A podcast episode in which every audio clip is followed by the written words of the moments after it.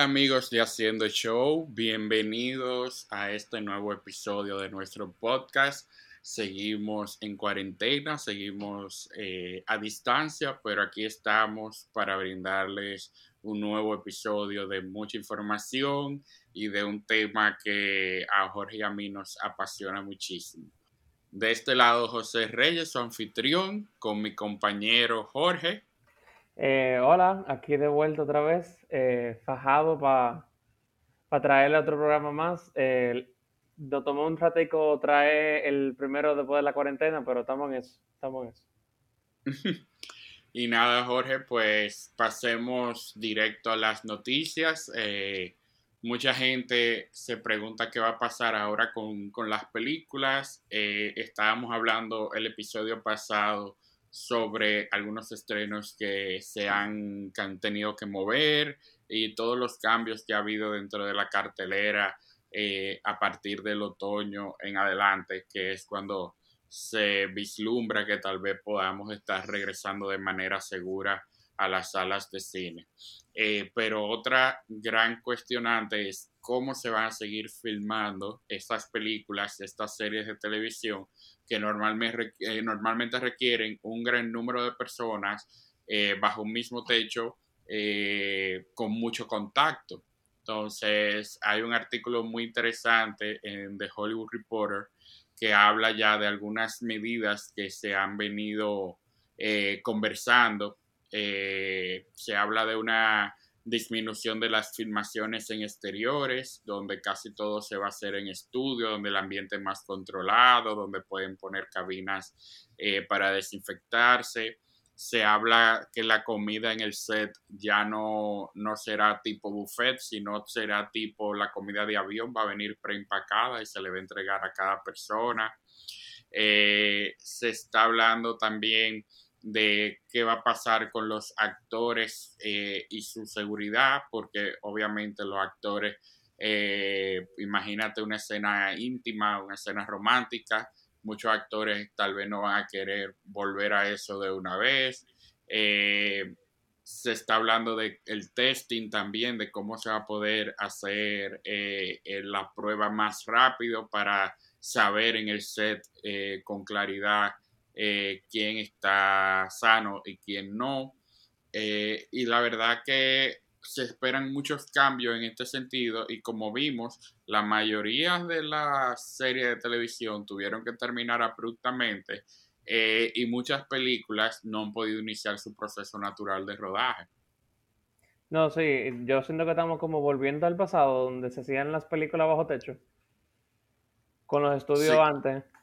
Sí, con esos lotes viejos de, de estudios de televisión. Sí, Igual tú sabes que en los estudios de televisión antes también era muy común que llevaban eh, familiares, amigos, VIP, gente que ganaba concursos. Me imagino que eso también irá desapareciendo. Eh, aunque sea por lo menos el, eh, por lo que por el tiempo de ahora, o sea, mientras esté reduciéndose la cantidad de, de contagios.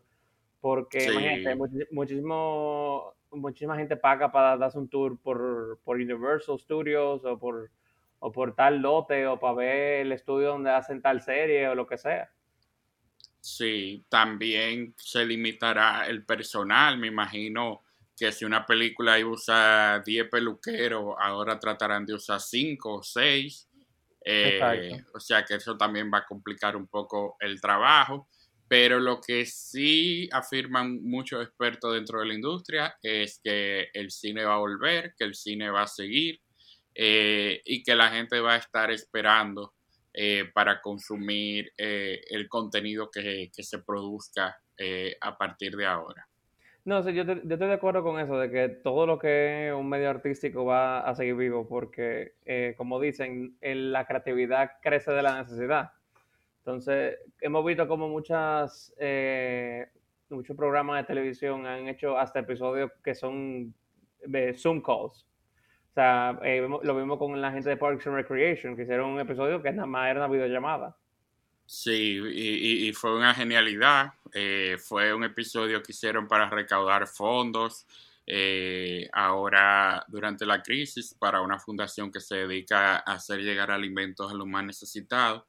Y de verdad que funcionó bastante bien, atacaron como la, realidad de lo que estamos viviendo con el, con el toque y el tono de, Parks and Recreation, que es un tono eh, de humor, de esperanzador, ligero, y, fue un muy buen episodio.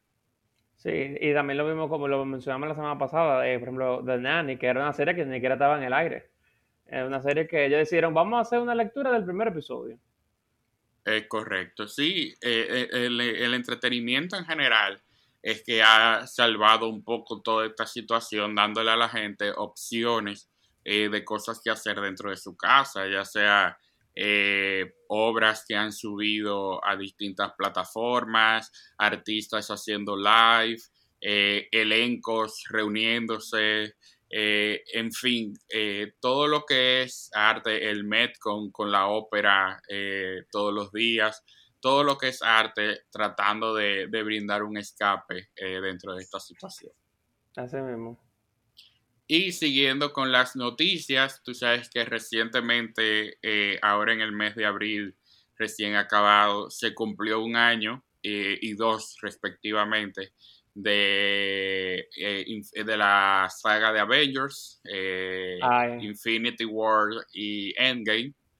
Eh, y los hermanos rusos eh, han decidido pues ir eh, sacando un poco de, los secretos y de las cosas que, no llegaron a, concretarse, pero que sí estaban en planes para esta franquicia. Ok.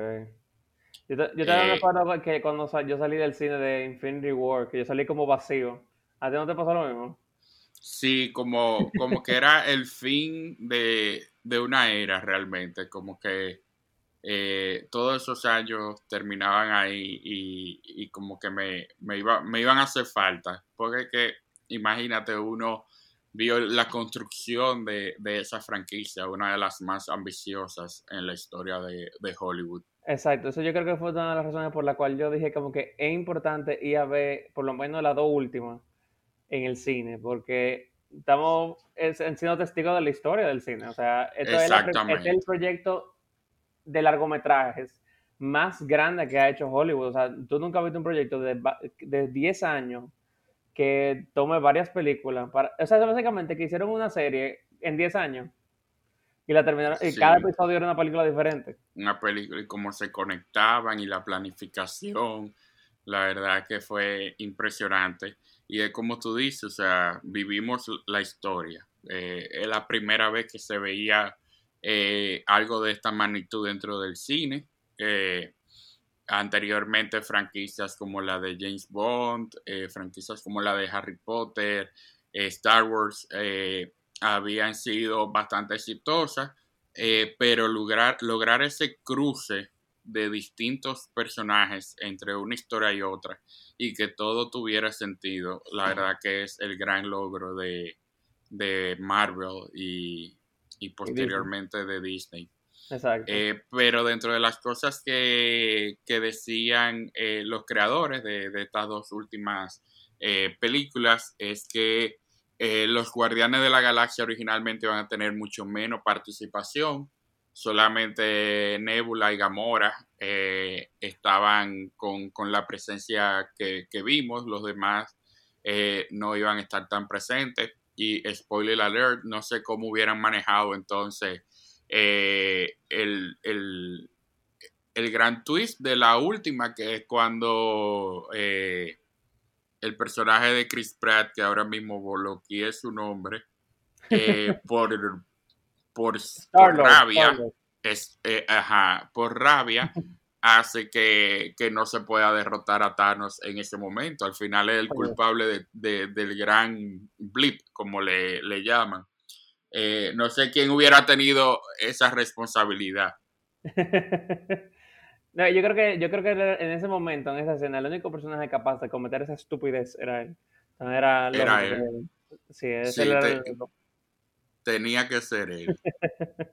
Se habla también que el rescate de Doctor Strange iba a ser muy diferente a como lo vimos. En otra versión, eh, pues Iron Man, Tony Stark, le iba a enviar su, un traje especial a Strange eh, y esto iba a resultar en la combinación de un Doctor Strange en un traje tipo Iron Man, pero con eh, el ojo de Agamotto en el centro. Eh, esto lo, lo cambiaron. Hulk iba, la versión calmada, inteligente del Hulk iba a debutar en Infinity War pero luego lo cambiaron y finalmente lo llegamos a ver en, en Netgame. Eh, Thanos también iba a, hacer una referencia a su fracaso de salvar a Titan, eh, un concepto de, de, mostrar a Thanos joven, se había contemplado, pero eso no llegó tampoco a, al final de, la película. Eh, también eh, se habla de que la meta siempre de estas películas de Avengers fue resaltar el equipo original eh, y, y, no darle tanto foco tal vez a otros personajes más pequeños. Por eso eh, la parte de eh, personajes nuevos e importantes tal vez para la saga, pero no dentro de los Avengers originales no tuvieron tanta participación como es Capitán Marvel, que la gente esperaba que pues tuviera mucho más presencia durante la película.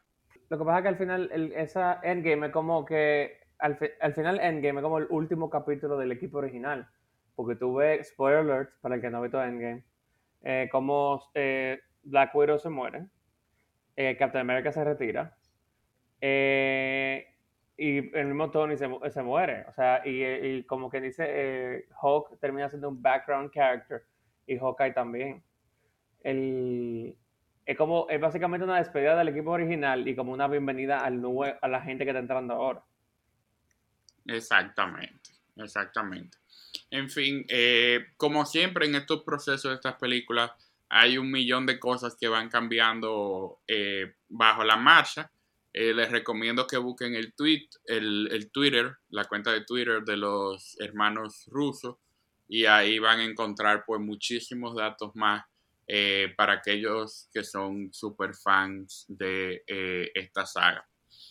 Eh, pasando un poco a la televisión, eh, la creadora de la serie Orange is the New Black y Wits, eh, Jenji Kohan, va a debutar una serie antológica en Netflix que va a resaltar justo lo que estamos viviendo. La serie va a estar basada en el social distancing y cada episodio va a contar como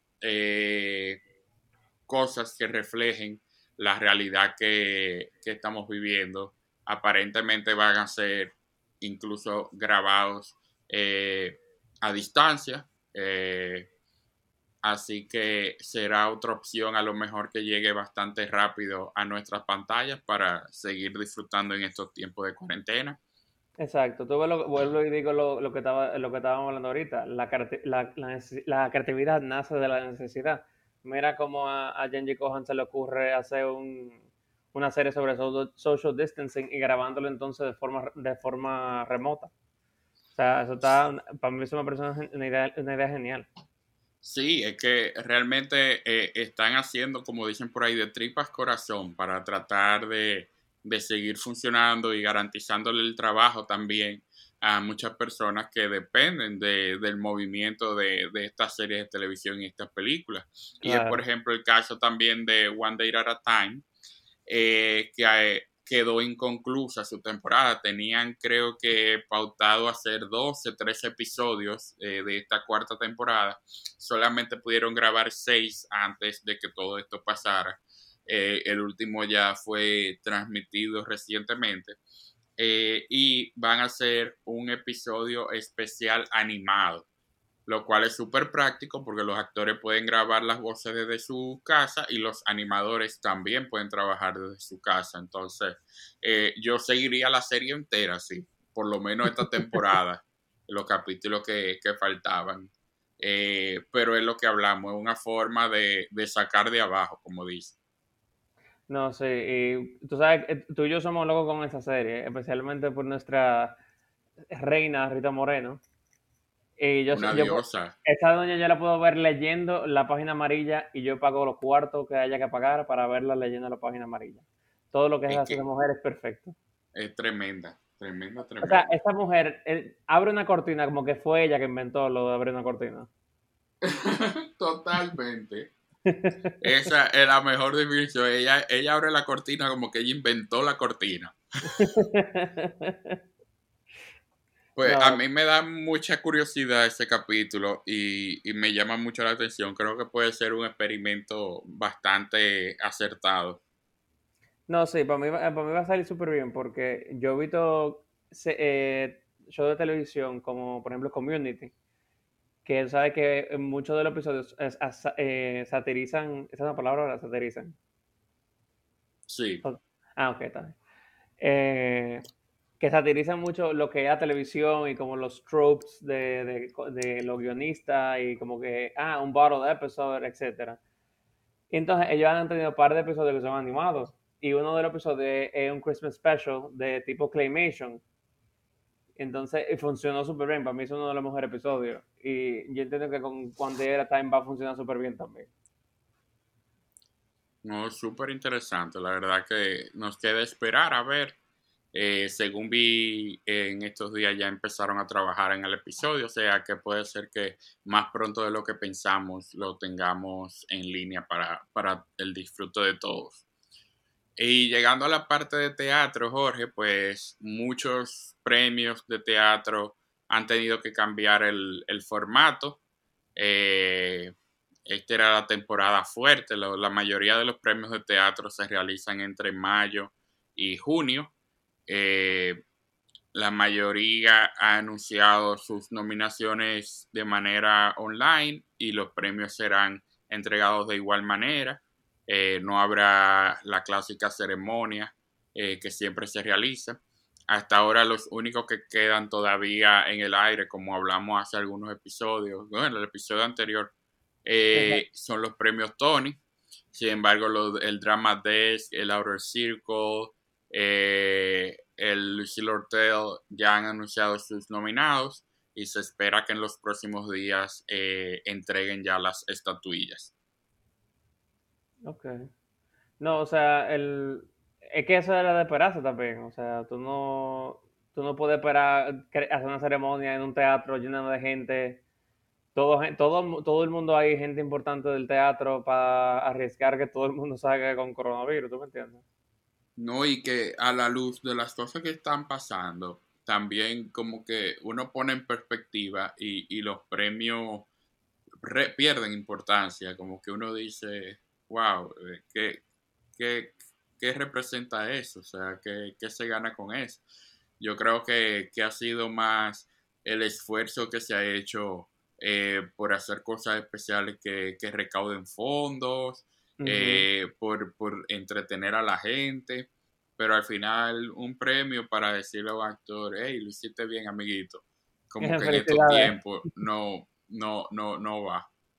No, exacto. Y yo entiendo que, yo entiendo la necesidad de querer como anunciar los lo nominados y eso, porque que también hay por parte de las organizaciones que se encargan de- del, entretenimiento y todo eso, tratan de como de mantener la normalidad, porque mientras más se van perdiendo ese tipo de cosas, más uno va como acostumbrándose a, a, a- a- le empieza a restar importancia a cosas como esa. ¿Tú me entiendes? Es O sea, correcto. sí, es importante eh, reconocer el trabajo de la gente. Hay- es una pena también que gente que tal vez tiene muchísimo tiempo esperando ganarse un premio y, subir, y, agradecer y eso, no va a tener chance de subir a un escenario y dar las gracias, pero eh, es lo que hay que hacer. O sea, al Es lo que toca. es lo que toca. Lamentablemente, te- el daño que ganaste te tocó el coronavirus, pero, pero eso es lo que hay que hacer.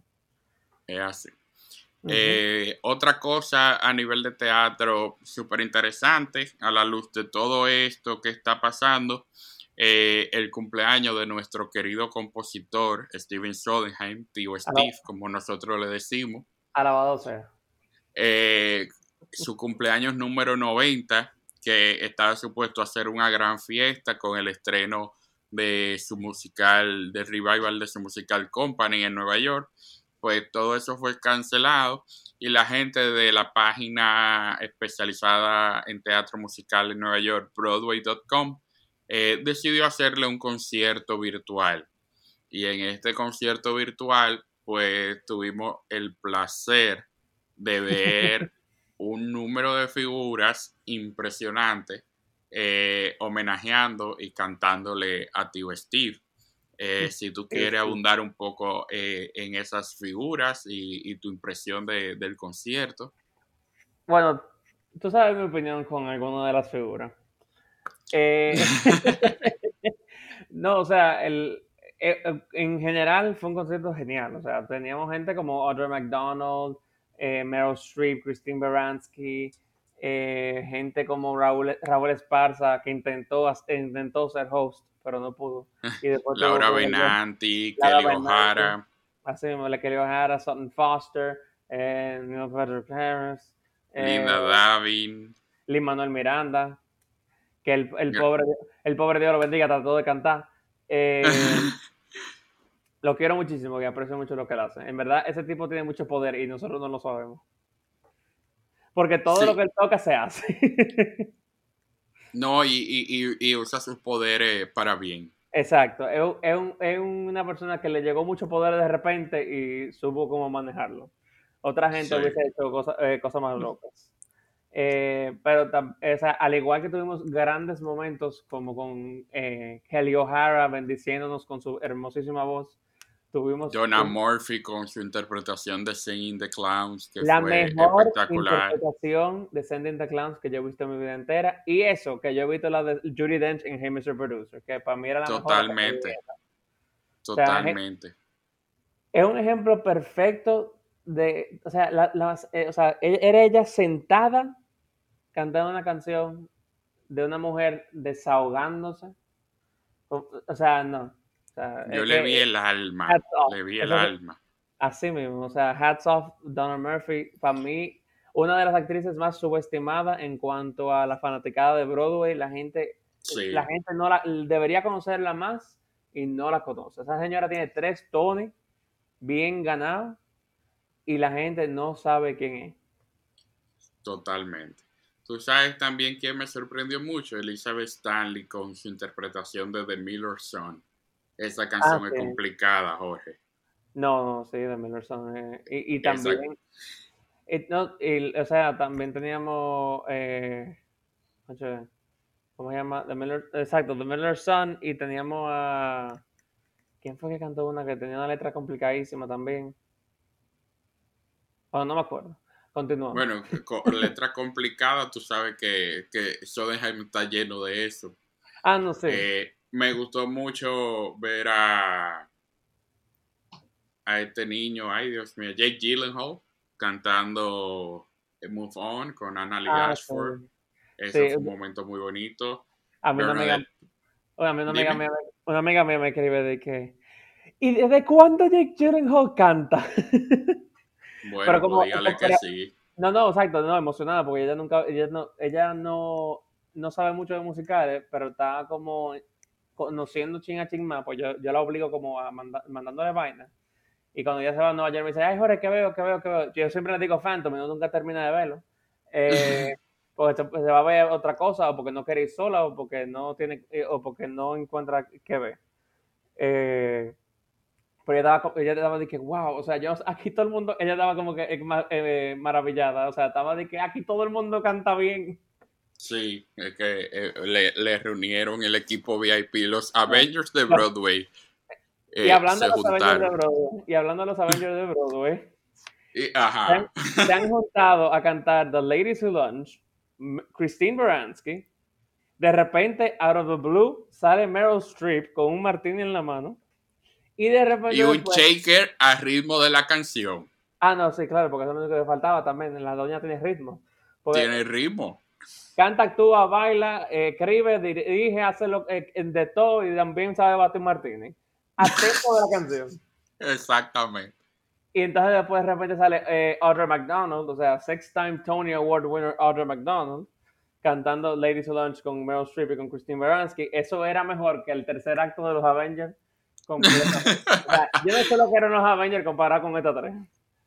No, fue, ese momento fue espectacular. Se hizo viral inmediatamente al otro día. Sí, para que eh, poder.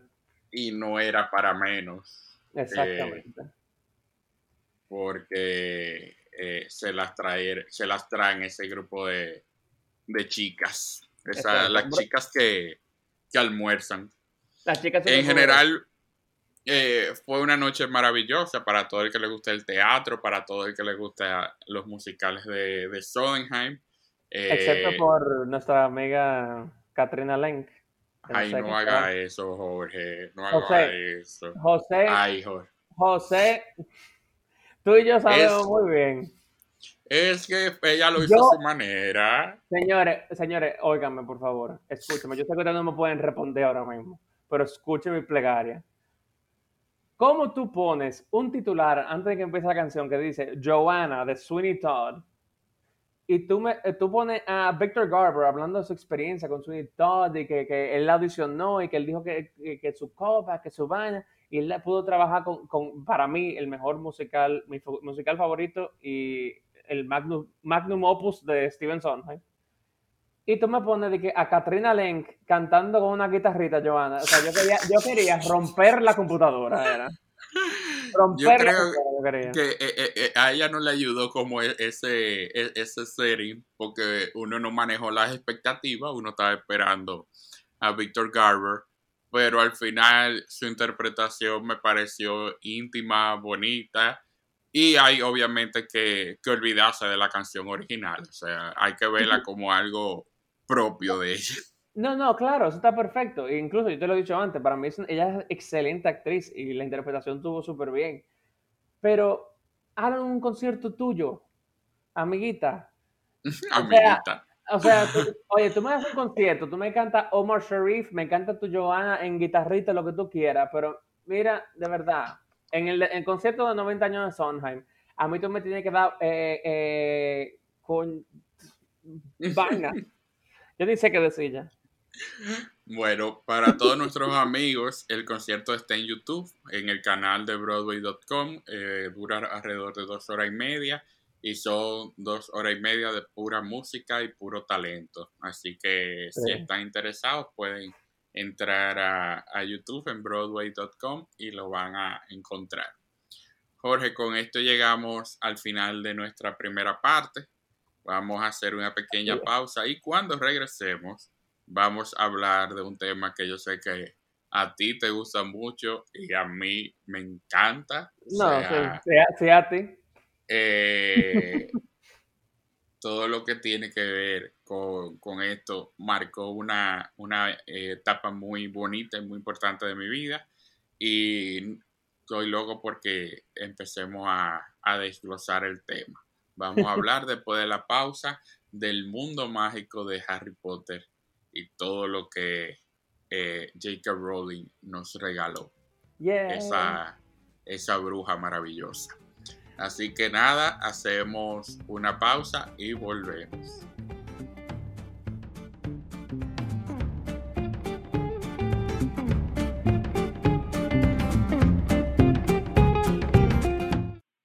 Estamos de regreso, nuestros queridos showceros, aquí listos para hablar de nuestro tema principal, el mágico mundo de Harry Potter, algo que comenzó como una idea eh, un día en un viaje de tren y se convirtió en una franquicia multimillonaria eh, que le ha dado una carrera a un sinnúmero de personas, tanto de actores eh, como a su escritora, eh, productores de cine, en fin, eh, muchísima gente que luego se terminó beneficiando de esta gran franquicia. No, y, ni se diga, o sea, el, además del de, éxito multimedia, eh, de multimedia que tiene Harry Potter, videojuegos, películas, el libro, obra de teatro, parque temático. Parque temático, o sea, el libro que complementan el mundo de Harry Potter. Es como Harry Potter es la infancia, eh, por lo menos es mi infancia. O sea, la primera salió en el 97. O sea, yo tenía 5 años cuando salió la primera Harry Potter. Yo tenía 11. Bueno, pero... eh, es como, como te, te decía, eh, Harry Potter es la infancia definitivamente de muchos de nosotros y, para mí fue una etapa de, descubrir los libros, de descubrir la historia, eh, previo a las películas y todo eso. Eh, muy bonita, muy interesante. ya de por sí a mí siempre me ha gustado leer, pero Harry Potter también como que ratificó ese amor que yo tengo por la lectura. Y recuerdo como si fuera ayer la primera vez que, escuché hablar de él. Eh, una tía había estado de vacaciones en Orlando y había escuchado allá del libro y trajo los dos primeros libros eh, y estaba leyendo el primero y me lo empezó a contar y, y yo quedé atrapado inmediatamente de la historia.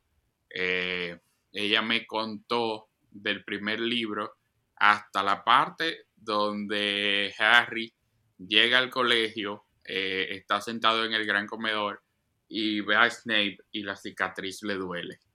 Y tú piensas de que, oh, tú piensas de que oh shit. Y ya con eso, así mismo, mi proceso mental fue, se prendió esta vaina. Vamos al mambo. Como, como, como, es mi hermosa frase, se prendió esta mierda. Eh, Exactamente. Tú sabes, yo quería decir un poco más bonita de que para el aire, pero está bien, estamos en Spotify, aquí no hay sensores. Como, nuestro, querido, nuestro querido chocero entenderán, el más fino en hablar es tú, yo soy más el marinero de los dos. Oye. Eh, el, mismo, el eh. mismo, mismo, nivel de acervo cultural, diferente forma de expresarlo. Pero, pero sí, yo desde ese momento quedé enamorado de la saga de Harry Potter. Eh, empecé a leer los libros. Eh, recuerdo que entre el cuarto y el quinto libro hubo una pausa de años. Eh, creo que fueron casi cinco años.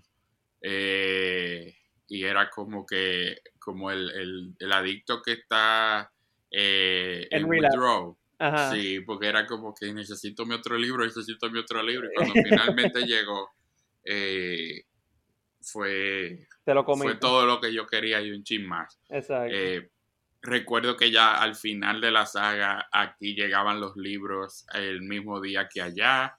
Yo llegué a hacer mi filita en Cuesta Libros, en la librería del New Horizons junto con otros locos como yo que, íbamos tempranito en la mañana. Yo recuerdo haber estado ahí a las 8 de la mañana en punto, eh, tanto para el sexto como para el séptimo libro, eh, y, haber comprado mi copia eh, desde que, salió y, no durar ni dos días para, para devorarme esos libros, porque la verdad es que Rowling, Rowling escribe maravillosamente, es imposible soltar los libros. No sé, lo que es el mundo de Harry Potter captura a, cualquiera. O sea, a mí me pasó diferente. Eh, mi querido José sabe que yo y la lectura no hemos sido los mejores amigos últimamente, porque yo no acostumbro a leer libros, sino yo descubrí una muy buena herramienta que es Audible, que para, para esos como yo que se pueden leer 10 capítulos y no se acuerdan de nada de lo que leyeron eh, Audible te sirve para, por ejemplo, yo uso Audible eh, entrando a la oficina y, o sea, yendo al trabajo, commute, yo me pongo ahí mi, mi libro y eh, de ching en ching voy eh, terminando el libro. Así fue que yo me leí la saga de Harry Potter entera, después de haber consumido la, la saga de las películas. Y gracias a esa, esa, esa lectura, entre comillas, en Audible, me compré el, el, guion de Harry Potter and the Cursed Child y, y entonces em, empecé como a decir como que, wow, está chulo el libro, el, el guion, déjame entonces empezar a, a, a, leer, o sea, a buscar, a buscar historias de, porque como tú sabes... ¿Tú no habías visto las películas? No, sí, ya, ya había visto la película. Ah, yo, yo, vi, me, me comí las toda la película y entonces busqué los audiolibros porque tú sabes que los libros tienen mucho más contenido que la película. Uy, muchísimo más detalle. Ni se diga con Goblet of Fire, porque en Goblet of Fire cortan como los primeros 20 capítulos. Eh, sí. Eh, como tú sabes, o sea, porque el, al final el Tri-Wizard Tournament es al final del año. Eh, y por eso que no hay exámenes. Eh, sí, porque es otra vaina. Esas son las gente que más finales se volaban, porque el, al final de cada año siempre se acababa. no había exámenes. Hasta, hasta el, creo que el sexto libro, que son los Owls. Sí. en el quinto. Ahora yo no recuerdo en cuál, pero sí. Eh, eh, pero hasta ese momento no, y en, no hubo examen bueno, es que siempre había algo para, siempre había una razón para, para suspenderlo, ¿verdad? Exacto. Pero muy poco los exámenes. Eh, eh, eh, ese título de, de Hogwarts hay que revisarlo. bueno, es que yo creo al final ni se graduaron porque todos sabemos, ¿verdad? Cómo, Exacto, ese, cómo termina todo eso. Exacto. El... ¿Qué te iba a decir? Ah, entonces, gracias a Harry Potter y su, y su mundo fantástico, el, yo empecé a, buscar libros y José sabe que yo estoy leyendo un libro ahora. O sea, por, eso, por, porque me inspiró a buscar libros que leer.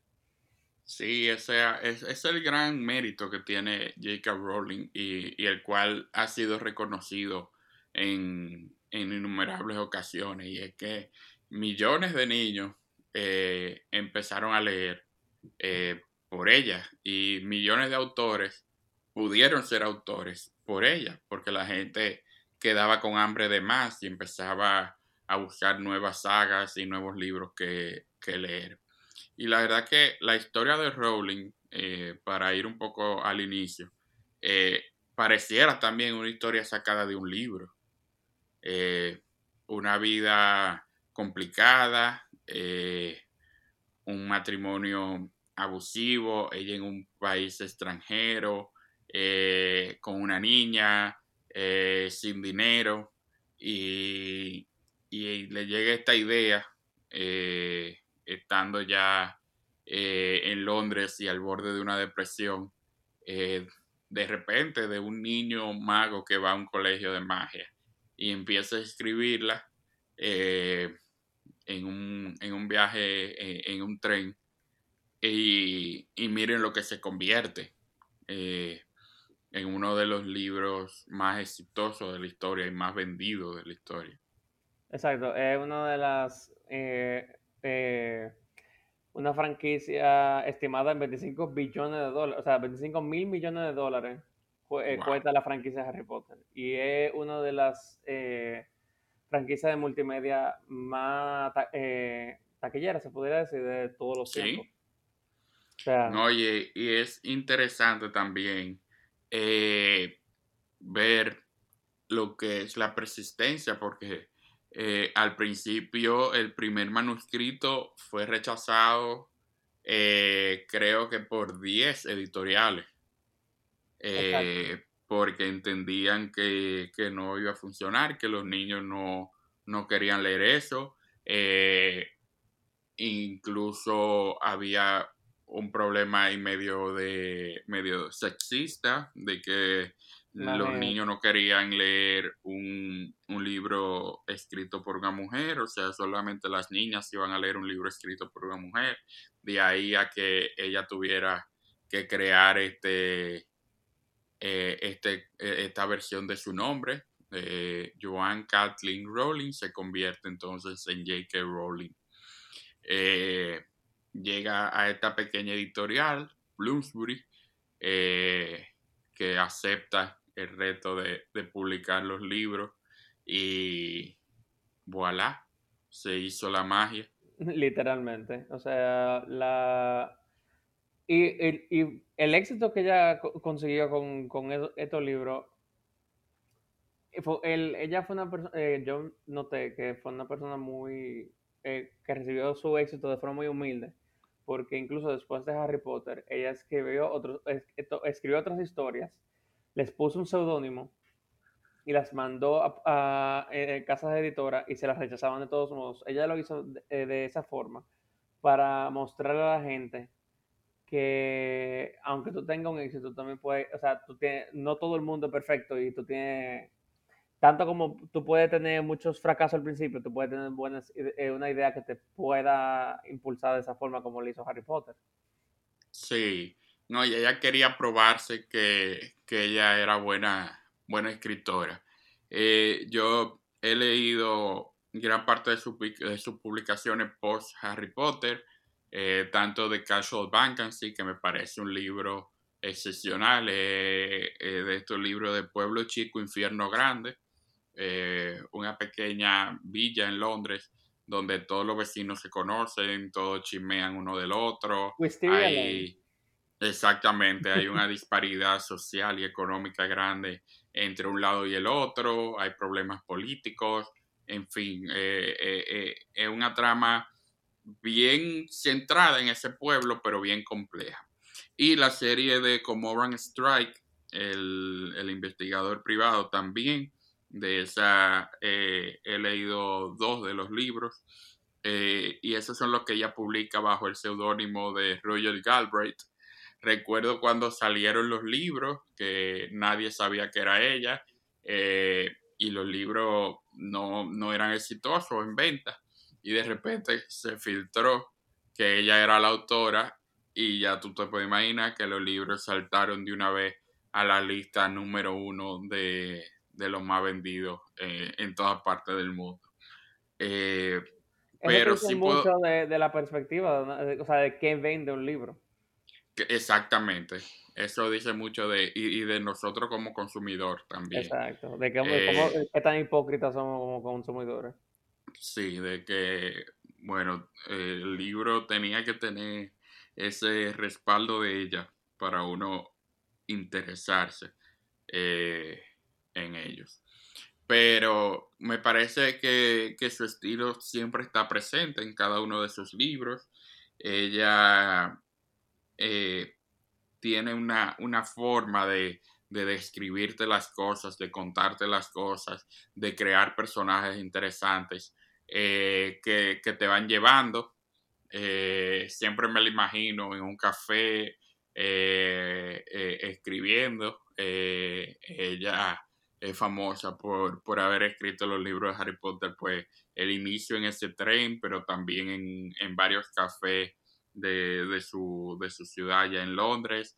Eh, el último libro lo terminó en la habitación de un hotel y, y esa habitación hoy en día eh, se renta por miles de, de libras esterlinas porque ella dejó, ella, ella dejó grabado en una parte de la habitación. Aquí se terminó el último libro de Harry Potter y ya tú sabes, le dio, le dio valor. Le sumó mucho. Yo espero que ya le den una, una comisión por eso, porque. bueno, no creo que la necesite tampoco. No, imagínate una mujer que es más rica que la reina de, de Inglaterra.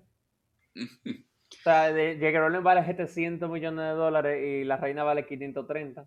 Ya tú sabes. Le o sea, la reina le pide prestado a ella. Exacto. no, y, y Jorge. Dígame. Ajá.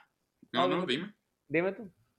No, te quería preguntar eh, un poco, bueno, quería primero hablar un poco de la historia, eh, para el que no lo conoce, que creo que muy poca gente no, no lo conoce o no, no, ha oído hablar por lo menos algo de Harry Potter.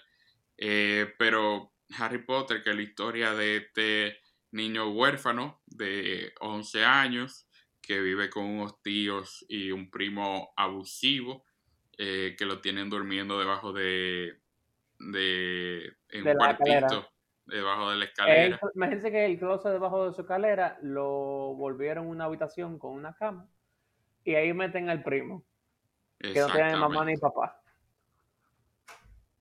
Y de repente su vida cambia cuando le llega una carta de una escuela de brujos y brujas que le dice que él ha sido aceptado eh, para ir a, estudiar allá.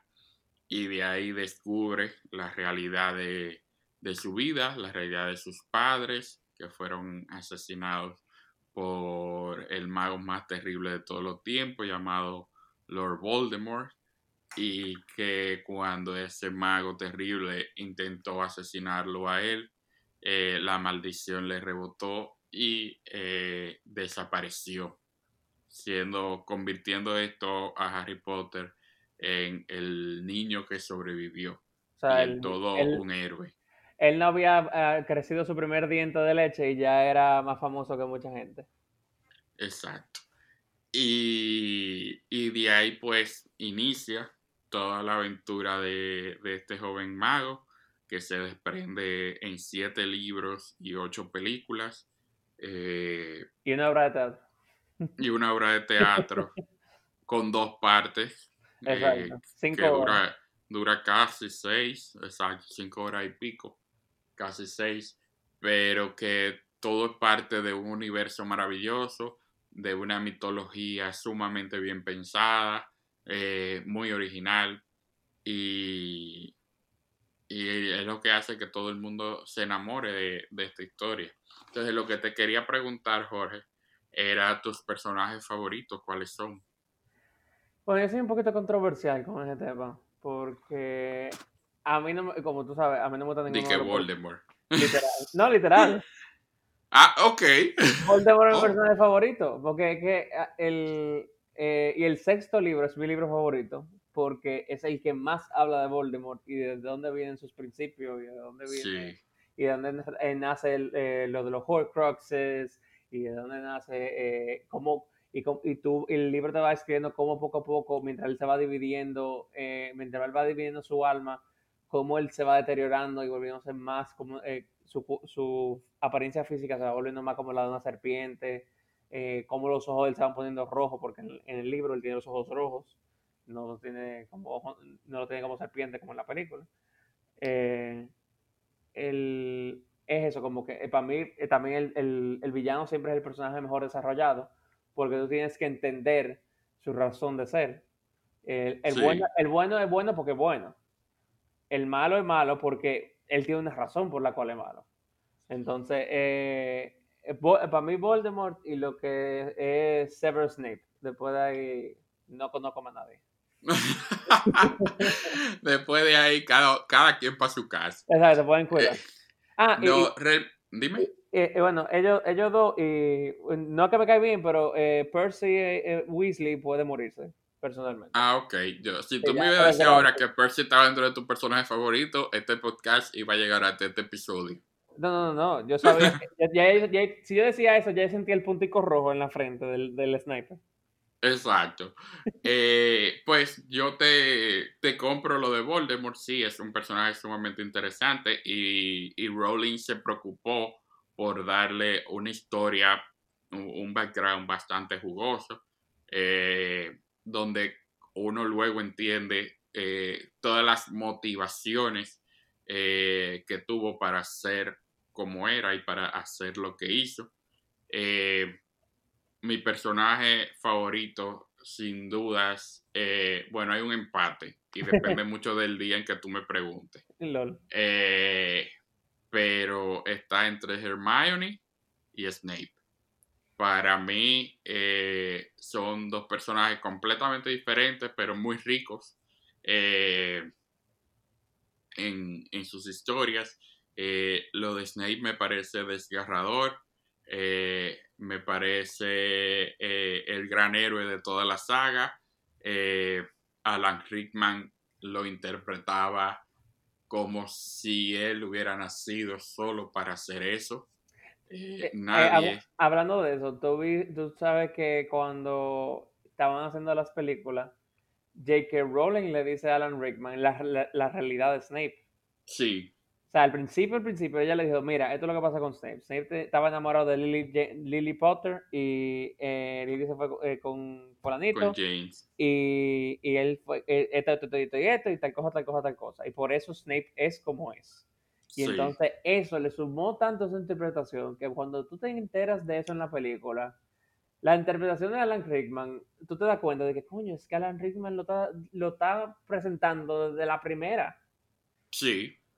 Y, y tú nunca has visto el, el, el, Perdón que te interrumpa, porque es que me ha dado... No, no, no, totalmente válida tu intervención, continúa. Eh, yo no sé si tú has visto el meme de la comparación de los personajes del libro con el, los personajes de la película. Como que Hermione tiene el pelo eh, super frizzy, eh, los, dientes, los, dientes, son grandes, cosas así. Eh, y en la película, eh, con el pelo un salonazo, los dientes no son grandes, no tienen peca, cosas así. Y cuando, y cuando llegan a Snape, es de que eh, Severus Snape en el libro, Alan Rickman. Severus Snape en es que como que es el que mejor el anillo al dedo le ha caído. es que totalmente, total, Alan Rickman, eh, como decía las líneas, eh, eh, todo. yo recuerdo en esa, en ese primer, en esa primera película, eh, Mr. Potter, our new celebrity, como él arrastra eh, esas palabras y, tú le sientes el resentimiento eh, y, todo, todo. Y, como tú dices, precisamente el hecho de él haber tenido esa información tan temprano ah, lo ayudó a alimentar el personaje desde el inicio. Y cuando al final se tiene la revelación y, y él dice la famosa línea de Always. Eh, es desgarrador. es desgarrador porque es que teníamos siete películas trabajando para llegar a ese momento. No solamente eso, tú tienes siete películas odiando al personaje. Sí. Porque es que no te lo pintan como una persona buena gente. Porque es que al final él no es buena gente. No, no. Él, él simplemente estaba cumpliendo su misión una promesa. Exacto, esa era su promesa de muerte, o sea, literalmente, de muerte. No, y, lo, lo hizo por amor, pero es un amor que no nació de algo sano. No, exacto. es un personaje muy complejo. por eso, por eso es uno de mis eh, favoritos. Porque uno, uno yo creo que sí, eh, junto a Voldemort probablemente es el personaje más complejo de la serie entera. Y en el caso de Hermione, me gusta Hermione porque tú sacas a Hermione de la ecuación y no hay libros. No, Harry Potter, Harry Potter muere en el primer libro. No, el primer libro no, el primer día. el primer día que, Emma, él cae del bote y se lo come el kraken ese del de, lago. Sin Hermione, no, sin Hermione no pasa nada. Harry Potter es un imbécil. Bueno, no lo, no lo maltrate así tampoco. Se, oye, se, quema el primer año porque no se sabe nada. Llega tarde a clase, mal estudiante, nada. Eh, Hermione es el alma de, de esas historias. Y mencionaría también a Dumbledore. Las mejores frases siempre la tiene Dumbledore. Dumbledore eh, en mi religión. Eh, sí, hay momentos que yo estoy confundido y y tengo dudas existenciales y recurro a, a Dumbledore y a su sabiduría. no, y, eh, al final Dumbledore es uno de los que, comunica el, mensaje de la saga entera, que es el poder del amor. O sea, lo que salva a Harry del... del, y el aceptar la muerte. Exacto. Porque eso es. La resignación sobre la muerte y la mortalidad. Sí, y, y, el, y por ejemplo, eh, como dice como dice Dumbledore, Harry, tenle, eh, tenle pena a los, a los no, no tengan pena a los muertos, tenle pena a los vivos, y especialmente a aquellos que viven sin amor. Sí. O sea, ¿sabes qué mensaje, qué poderoso es ese mensaje? O sea, y eso no es que todas las frases. o sea, es un, es un, personaje de un libro que eh, se supone que es para niños, pero por lo que yo leí, lo que yo leí no es para niños, ¿no? no, no, no, es que te digo, lo de Dumbledore, eh, eh, ella ahí se esmeró y, les, y le dio realmente las frases de, de un gurú, de, de, un sensei, de Dumbledore es el Yoda de, es un sabio, de todo esto. El sabio. El, Hero's Journey, el sabio del Hero's Journey. Sí. Eh, happiness can be found even in the darkest of times if only one remembers to turn on the light. Imagínate. Que es una frase que tenemos que tener todos pendientes, especialmente durante esta pandemia. Todo y todo el tiempo, claro. O we must all face the choice between what is right and what is easy. Es, otra cosa también. Eh, eh, un ejemplo de eso, cuando, spoiler alert, para el que vive bajo una piedra y nunca vio Harry Potter, eh, cuando en The Half-Blood Prince, cuando, cuando Snape se ve en, en, la necesidad de tener que matar a Dumbledore. O sea, it's not the right thing to do, pero eso es lo que hay que hacer. Eso es lo que hay que hacer. O por ejemplo, cuando él dice... Pero, it's the right thing to do, pero no es fácil. Exacto, exactamente. Eh, cuando él le dice en el primer libro, cuando Harry está frente al espejo, eh, que ve a, sus papás, eh, it does not do well, eh, it, it does not do too well on dreams and forget to believe. Imagínate. O cuando él dice, the truth, it is a beautiful and terrible thing, and should therefore be treated with caution. No siempre se está preparado para escuchar la verdad, y no todo el mundo quiere escuchar la verdad. Y, también otra frase, there is no good and evil, there is only power and those too weak to seek it. Pero esa es de, de Voldemort. sí, esa yo, yo, lo dije de maldad, a ver si tú te dabas cuenta. Esa yo me la sé. Esa yo te la puedo actuar ahora mismo. There's no good and evil, Harry. There's only power. And those too weak to seek it. Con ese sonido de serpiente. No, especialmente la interpretación de Ray Fiennes. O sea, bueno, ahí todavía no era Ralph Fiennes, porque estoy en el primer, en el primer libro, en la primera película. Es verdad, es verdad. Eh, Ralph llega en la cuarta. Es que a mí nunca me gustó. Yo adoro a Ralph Fiennes como actor, me encanta en la mayoría de sus trabajos. Sin embargo, yo nunca acepté completamente su Voldemort como no acepté el Dumbledore de Richard Gambon. Es que, que el otro... no, Michael Gambon. Richard y el, y el primero era Richard Harris. Richard ah, Harris. Pero es que Richard... es que lo confundí con. Lo que pasa que. Mira lo que pasa. Richard Harris es el, es el King Arthur de Camelot, la película, y la versión grabada del musical. Y Richard mm. Burton es el, el, es el, es el King Arthur del musical, el stage musical original. Eh, una liga de Richards. Sí, sorry. Pues, Richard Harris para mí es Dumbledore como yo siempre lo imaginé. Lamentablemente muere entre la segunda y la tercera película y deben sustituirlo, pero para mí él era totalmente eh, Dumbledore. Michael Gambon para mí tenía una agresividad y una fuerza que yo creo que le restaba como a la sabiduría y a la paz eh, con la que yo veía el personaje. En el caso de... Lo que yo siento con, con, Michael Gambon es que Richard Harris, al hacer una, una, eh, una, interpretación tan exacta que parece como que a Don Bulldor el, el libro se copió del o sea, el libro copió el dibujo. sí. El libro copió el dibujo y salió eh, Richard Harris con el vestuario puesto. Sí. Michael Gambon se vio en la obligación, yo siento, de que hacer una interpretación tan separada a la de Richard Harris Sí. Y la, eh, porque Dumbledore incluso, eh, un, un, un, momento en, en Goblet of Fire. Ah, yo te hace esa misma referencia ahora mismo. Hay un meme que dice que eh, en, el, en el libro, Dumbledore calmly asks calmly.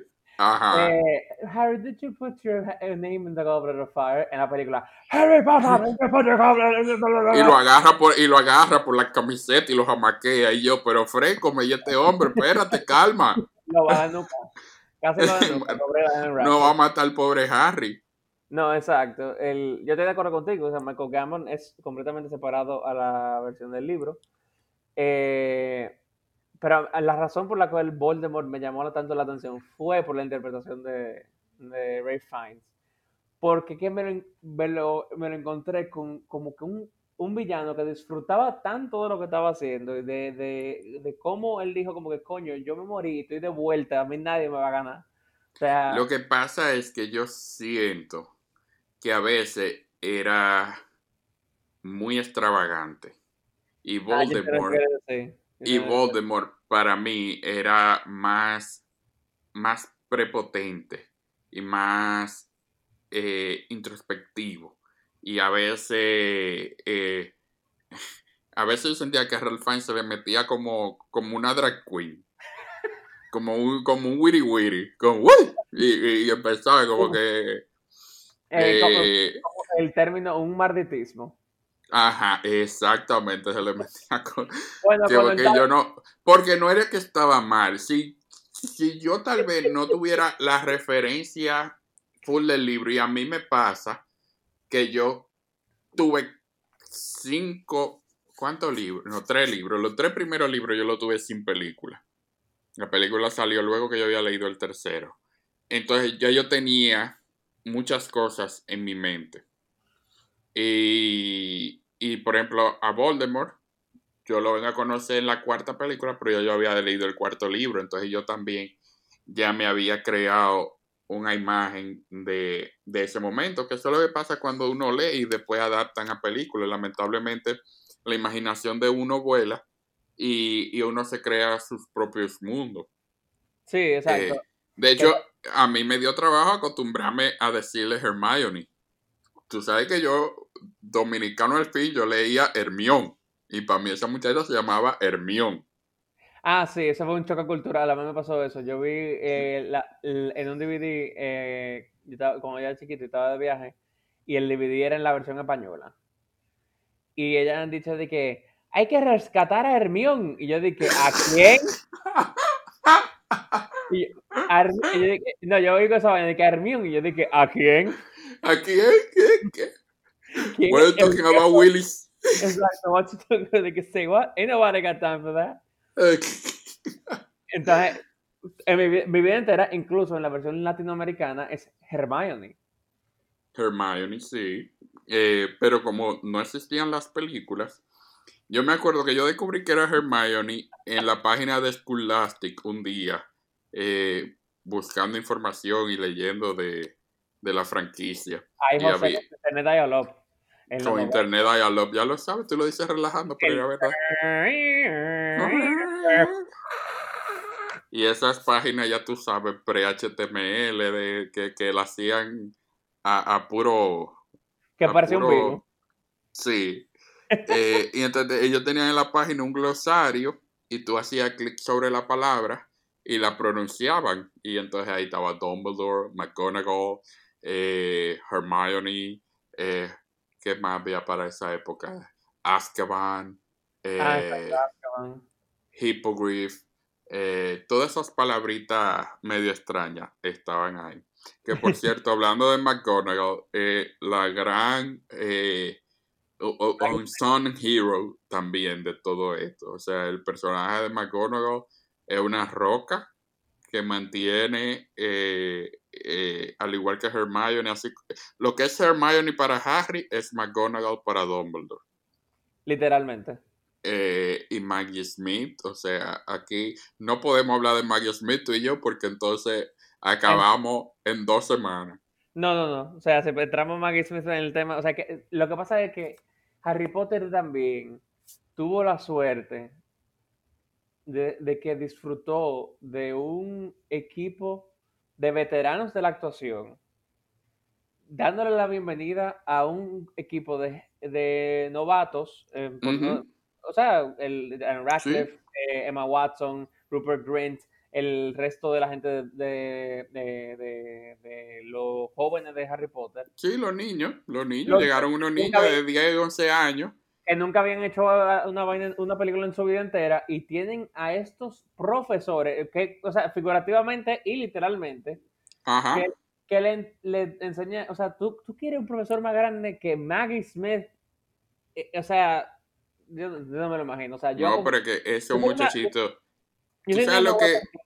O sea, una niña como Emma Watson, que entrando a su primera película y su scene partner es freaking Maggie Smith. O sea, eh, en esa época tal vez yo no entendía la magnitud. O sí lo entendía, porque ella era una, ella una niña muy, era una niña muy inteligente. Pero. Pero es que yo creo que a esa edad uno todavía no tiene, por más inteligente que sea, como la capacidad de discernir esas cosas, porque de verdad, o sea, tú estás en una película con Richard Harris, con Maggie Smith, eh, Alan Rickman. Alan Rickman, que son ya actores consagrados. Y, y tú sabes que ese fue uno de los requisitos de Rowling cuando vendió los derechos de la película a Warner, era que todos los actores tenían que ser británicos. Ah, sí, no, es que yo estoy muy de acuerdo con eso también. Y entonces estamos hablando de que son actores shakespearianos que hay ahí. Es que, es que Hay todo, todo el que pasó por ahí de los adultos, se sabe el catálogo de Shakespeare completo de arriba abajo. Exactamente. O sea, Richard Harris es un- literalmente un, un actor de teatro que hizo su carrera con Shakespeare. Exacto. ¿Tú quieres más de ahí? O sea, Y entonces por otro lado tú tienes a, a Emma Thompson, Imelda Staunton, Julie Walters, Helena Bonham Carter. O sea, Es que- es Lucius Malfoy, ¿cómo es que se llama? Eh, ay, Dios lo bendiga, que nunca me acuerdo del nombre de él. Sí, pero que es fantástico siempre en todo lo que hace. Nada más no, nada más no es Harry Potter. O sea, es que era un elenco. Ga- eh, eh, eh, Sirius Black, eh, Gary, Gary Oldman. O sea, de verdad. Exacto, Gary Oldman. ah, que Gary Oldman. O sea, día, fue. eh, el que hizo de Giro Lockhart, que, Ah, que es director. Kevin Klein. No, él, No, él él fue el director de Thor, de la primera Thor. Eh, Es que él es famoso también.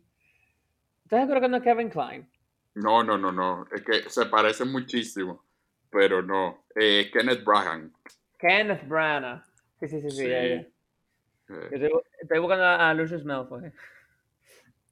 eh, pero de verdad, o sea, eh, por eso también yo creo que las películas como que they hold up a los libros. O sea, el libro en material es más rico, pero la película contaba con un elenco y con unos directores que elevaban el material realmente, porque tú tienes una tercera película dirigida eh, por Cuarón, que la verdad esa película en sí mismo, o sea, tú la sacas de la saga y la saca, y la apartas del libro y tú cuentas esa película como una historia de principio a fin y esa película está ahí junto al laberinto del fauno, va al- junto a The Shape of Water, junto a Monsters Call, o sea, a esas fábulas así super dark y, y- y- y se mantiene y, y- y echa el pleito porque es una muy buena película. Eh, la séptima película son una cátedra. Esa primera película que es una película de persecución básicamente y la segunda, o sea, de, estoy hablando de la séptima, la 7.1 es una Ajá. película de persecución tipo El Fugitivo y la 7.2 es un war epic. Sí, es un eh, Return of the King. Es un Return of the King cualquiera, No es, tan, exactamente. no tan buena como Return of the King, pero es un Return of the King. Bueno, que Eh, espérate, tú tienes que guardar la, la distancia. Yo siendo, yo siendo un no fanático del Señor de los Anillos, porque tengo que reconocerlo, no soy fanático, siempre me ha parecido muy bueno, pero me abruma, me abruma toda la información, todo el universo, como que no, no, no conecto, pero José, reconozco, no, pero oye, reconozco que es una genialidad. O sea, yo vi las películas y las disfruté las películas. Yo lo que no he podido nunca es sentarme a leer los libros y disfrutarlo y entenderlo, porque para mí es demasiado. Eh, para otro día, pero para darte un chingo de información sobre eso, eh, J.R.R. Tolkien escribió los libros para, para complacerse a él. Por eso sí es se que nota. Eh, no para complacer al otro, y por eso que mucha gente eh, eh, son fanáticos de, la saga como yo, porque es que te da toda la información que tú necesitas. O sea, no hay un punto que se queda como, no hay un loophole, o sea, literal. O sea, el tipo te da en el libro tanta información que tú te quedas como que, que yo no tengo más preguntas. Pero, volviendo a Lucius Malfoy, o sea, Jason Isaacs. el Jason Isaac, o sea, tremendo, tremendo Sí. actor. Eh, no, la verdad que, eh, que como películas, eh, eh, una de las grandes ventajas que tiene Harry Potter es eso, que gracias a ese elenco y a esos directores, eh, se mantienen y, y podrá haber una mejor que otra, una que te guste más que otra, pero son buenas películas, son buenas películas Sí. eh, que fueron realmente bien, bien aceptadas por los fanáticos y por los no fanáticos también, y motivaron a mucha gente a luego de ver la película a hacerse fanáticos de los libros.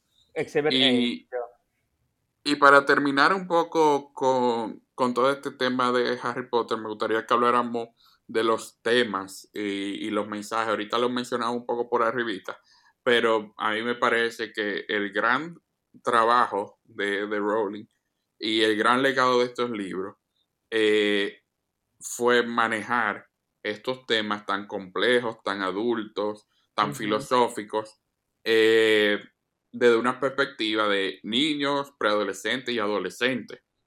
Y presentándoselas a niños y adolescentes, o sea... Eh, y que el, mensaje llegara. Exacto.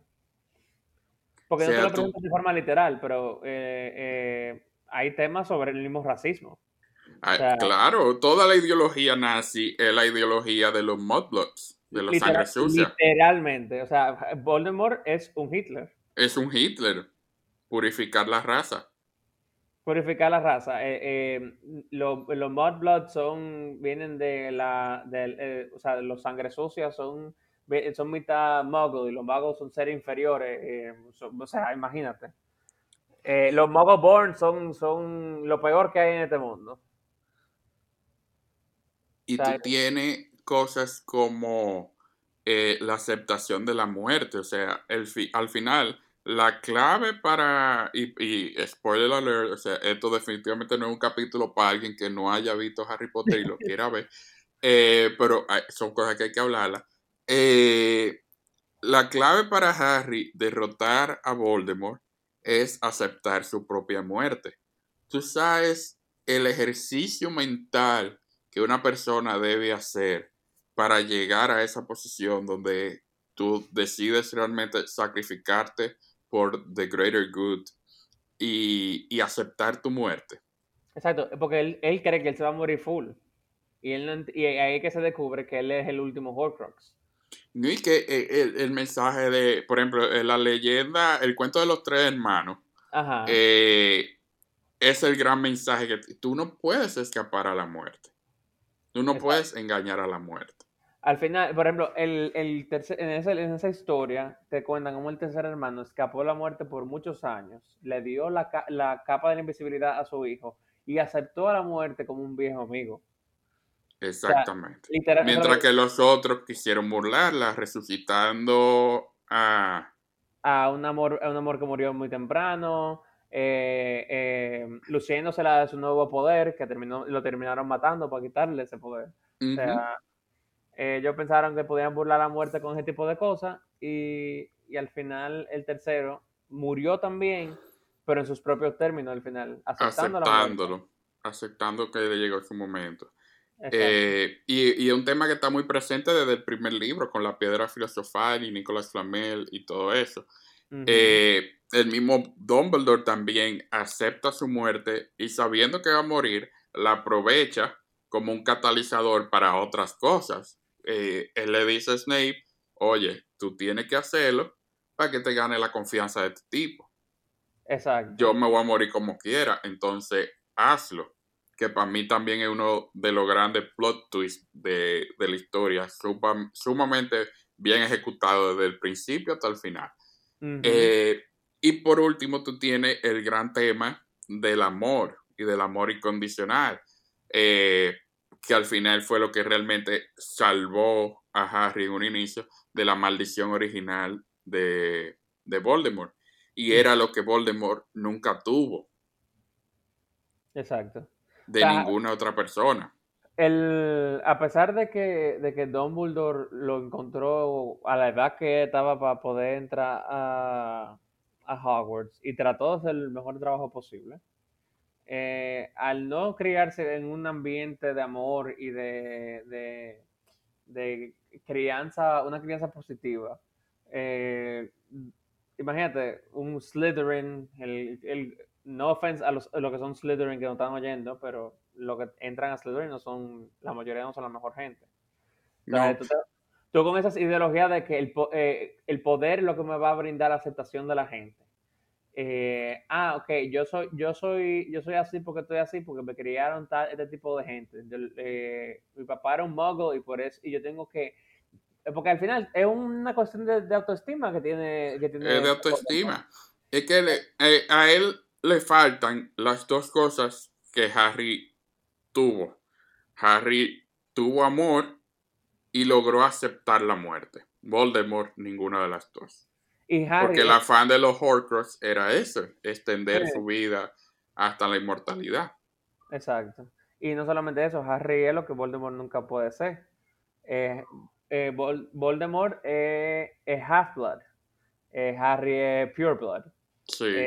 Voldemort se creció sin amor. Harry creció, a pesar de que lo, lo, criaron los tíos de una forma muy abusiva, pero después encontró amor en donde sea que él estaba llegando. O sea, lo que, claro. lo que es Molly Weasley, esa doña es la mamá de él casi.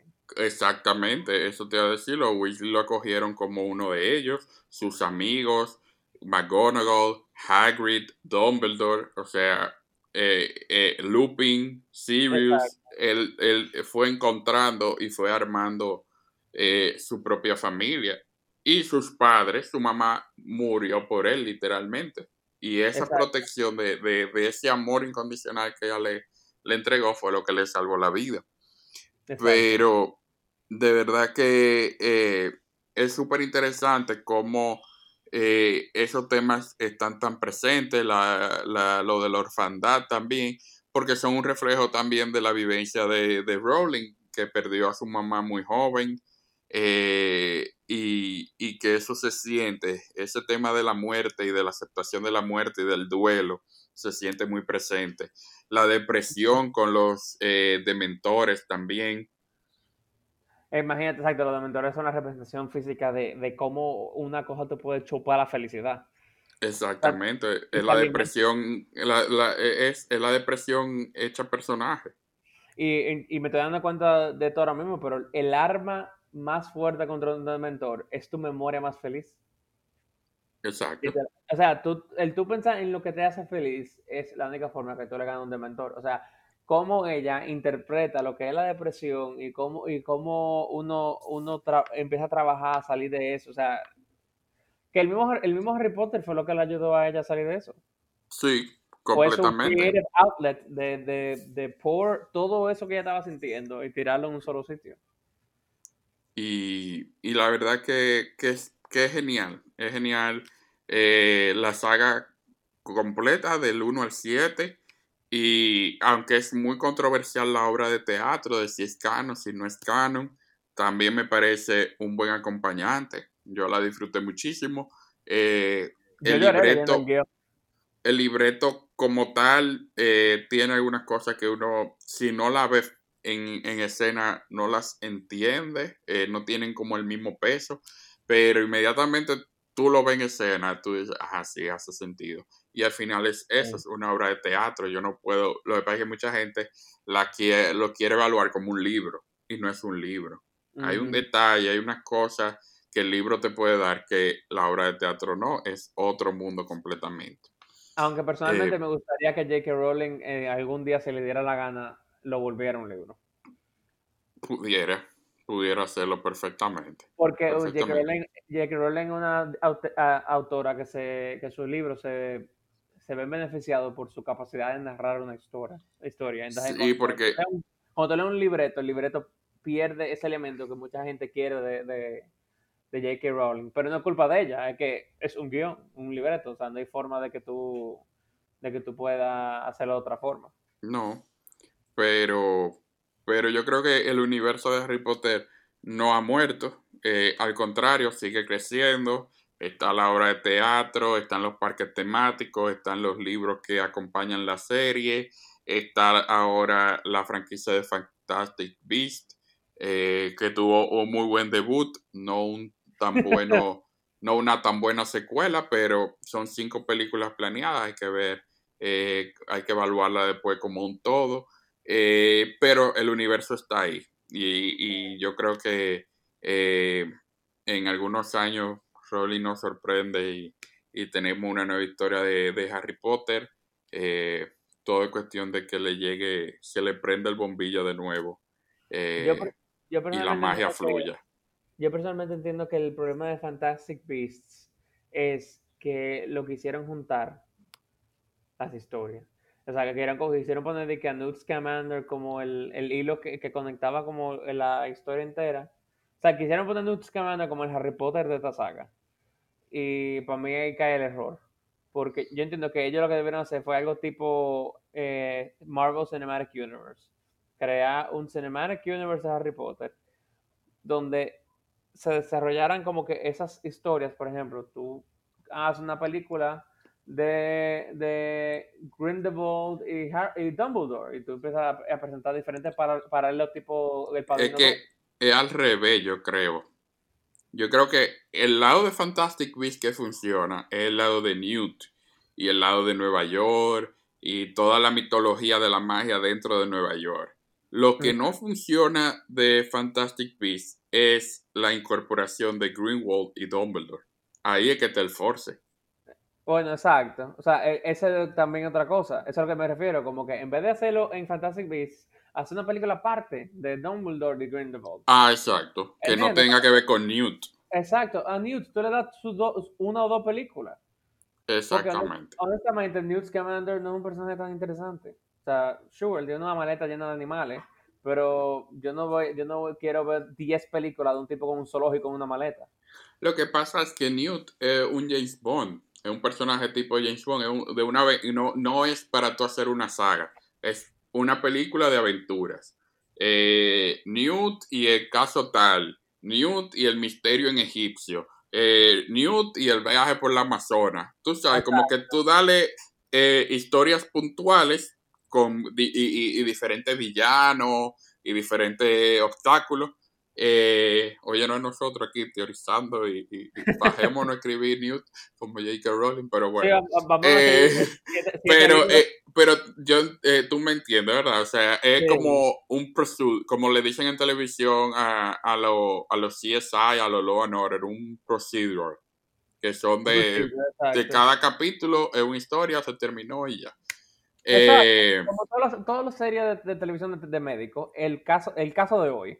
El caso, exactamente, el caso de la semana. Yo entiendo que eh, si Fantastic Beasts se hubiera mantenido así eh, y no hubieran querido hacerte force de, de Dumbledore, de Greenwald y de que tú eres un Dumbledore ahora, y, un lío, un lío.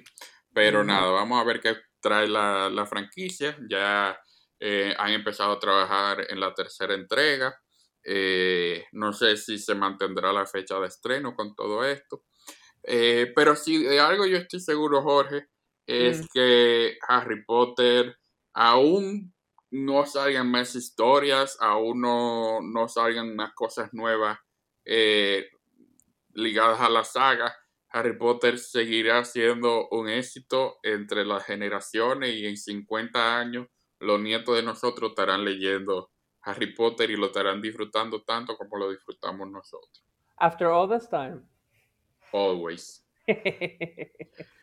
Y con esto llegamos a la conclusión de esta segunda parte. Vamos a hacer un breve receso y volvemos para las recomendaciones y concluir este episodio.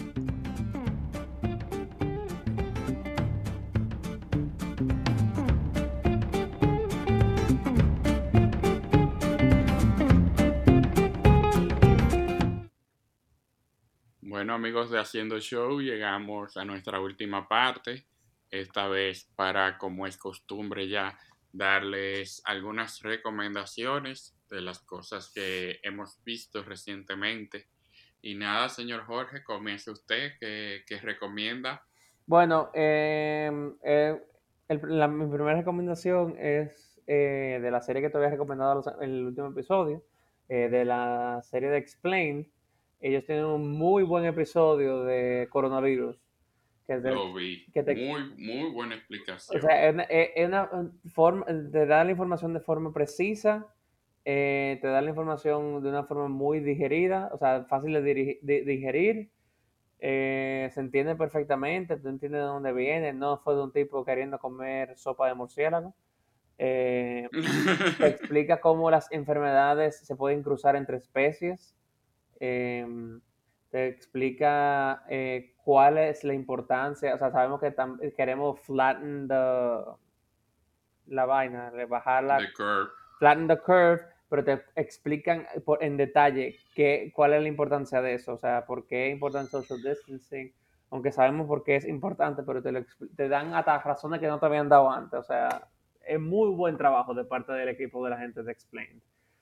Eh, Completamente de acuerdo. ¿Tú quieres que yo siga con mi lista o te, doy a ti? Sí, sigue, ah, sigue. Em, estábamos hablándolo en el break, José y yo, pero eh, Ryan Murphy eh, lanzó este viernes pasado, viernes, viernes primero de, mayo, la serie Hollywood en Netflix, que se trata de las películas en los años ¿En qué? Los 60. Es como 50, 60 por ahí, ¿verdad? Sí, sí. Exacto, es como 50, 60. Todavía son en blanco y negro la película, yo creo que son 50.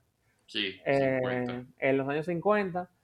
Eh, y es una eh, es como un, una oda a las películas de antes, pero también una forma de decir qué hubiese, qué hubiese pasado si este, este cambio que estamos viendo hoy en día en cuanto a la representación de diferentes etnias y diferentes, em, cara, eh, diferentes eh, rostros eh, que el mundo en, el cine no estaba acostumbrado a ver. ¿Qué, pasa, ¿Qué hubiese pasado si se hubiese empezado desde esa época y no desde ahora? ¿Qué tan diferente sería el panorama? ¿Qué tan, qué, tan, ¿Qué tan, diferente hubiese sido el panorama hoy en día si se hubiese empezado en, en los años 50? Eh, eh, una, un elencazo de, de, de, serie, o sea, el, elenco de la gran Pari Lupón viene en el teatro a la televisión. José sabe que yo soy lo como esa doña, esa doña puede hacer lo que sea. Eh, Holland Taylor, o sea, Holland Taylor es, para los que no saben el, por nombre, la mamá de Alan y Charlie Harper en Two and a Half Men. Ella vale mucho más que esa serie. Eh, ella ha hecho muchísimo trabajo en, en en cine, televisión, eh, teatro especialmente. Eh, también está para los más jóvenes Dan Chris, que lo vieron en Glee. Jim Parsons, que lo conocen de Big Bang Theory, que es una, que yo te iba a decir, el, el, el, trabajo de Jim Parsons en esta serie me tomó por sorpresa completamente. Porque que rompe, con, que, rompe, que rompe el, el, hoyo que es Sheldon Cooper. O sea, en otra cosa que yo he visto, yo siempre, siempre he visto como un, un poco de Sheldon Cooper eh, eh, en el fondo. Y aquí es como que el diablo. Sí. o sea, yo nunca lo había visto actuando tan bien como lo vi actuando en esta serie. Eh, hay, hay un par de gente nueva. El muchacho que hace de Jack eh, Castello, no me acuerdo el nombre de él.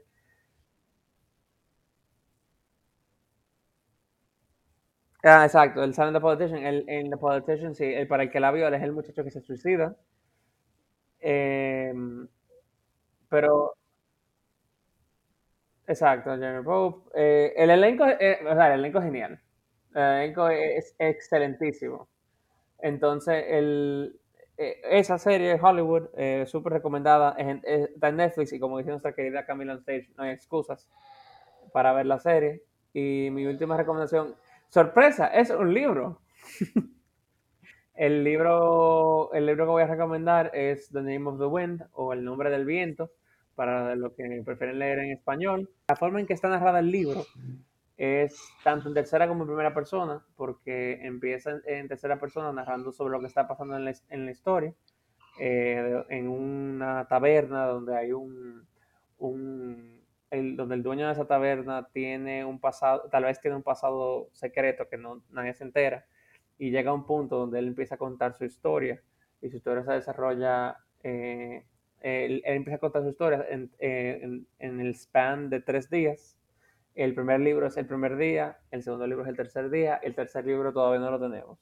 Eh, yo lo disfruté primero en audiolibro pero recientemente empecé a leer el libro porque me lo compré hace un tiempo y nunca había conseguido como empezar a leerlo, pero ahora lo empecé a leer y se lo recomiendo a cualquiera, o sea, la historia es súper buena. ¿Y tú, José, qué tienes para nuestros choceros? Bueno, yo tengo dos recomendaciones. La primera es la tercera temporada de La Casa de las Flores. Y antes de que usted haga alguna mueca, déjeme explicarle. Eh, como todos sabemos, La Casa de las Flores comenzó con una primera temporada muy exitosa y muy buena. Eh, la segunda temporada fue un desastre total, fue malísima. Eh, y yo tenía mis dudas ahora al ver la tercera temporada. Sin embargo, aún mantienen como muchas cosas sin sentido y hay como muchos hoyos en la trama. Eh, es mucho más interesante eh, y mucho más divertida que la segunda. yo la vi en un periodo de un par de días. hay una nueva historia, vamos a decirle un viaje al pasado, donde se conoce la historia de Virginia, Ernesto, cuando eran jóvenes. Eh, y, en paralelo, pues sigue la historia, su curso en el presente. Eh, me pareció súper fresca, súper divertida. Eh, es una serie muy reverente, siempre lo ha sido. y salvo por esos hoyos en la trama, sigue siendo una, una opción entretenida no vamos a decir una buena opción, sino una opción entretenida. Entonces, si usted quiere como desconectar el cerebro un par de minutos, puede poner La Casa de las Flores. Y la otra serie que quiero recomendar es una comedia de Mindy Kaling que se estrenó recientemente en Netflix. Se llama Never Have I Ever. Es la historia de una chica de la India eh, que vive en Estados Unidos con su familia. Eh, ella vive con su mamá, y una prima, eh, ya que, su papá había fallecido recientemente.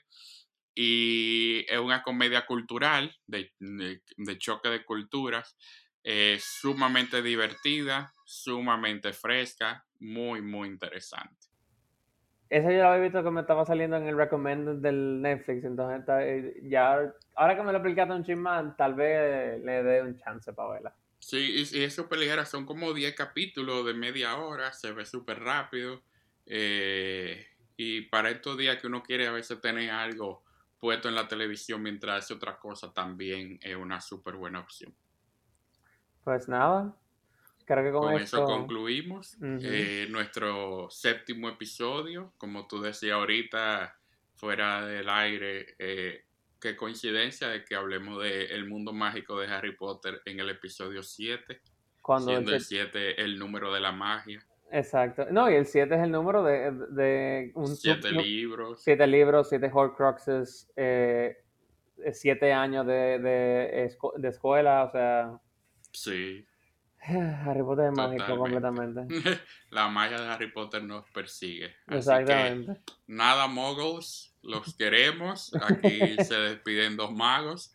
Eh, y nos vemos en una próxima edición de Haciendo Show. antes, de, antes de irnos, José, ¿qué, ¿qué, casa tú eres? Yo soy Ravenclaw. Ah, yo también. Orgullosamente Ravenclaw. Orgullosamente eh, Ravenclaw también. Y oficialmente porque, lo cogí en, en Pottermore. Y yo también, el intelecto nos persigue. Exacto, el eh, intelecto, la cultura y la, necesidad de buscar eh, eh, de buscar nueva información. Ravenclaw siempre fue mi casa favorita, déjame decirte, porque los Gryffindor son medio loqueteados. Son muy locos, esa vaina de que están metidos con, con un, un, perro de tres cabezas y de estar peleando con... Sí, está loco, ¿no? Para esa vaina, ponga, haga su tarea. Sí, búscame mi libro y mi cosa y hago mi tarea como de lo más feliz. Eh, pero nada, gracias por su sintonía. Recuerden seguirnos en arroba haciendo show. A mí me pueden seguir en Twitter y en Instagram como arroba José Reyes O.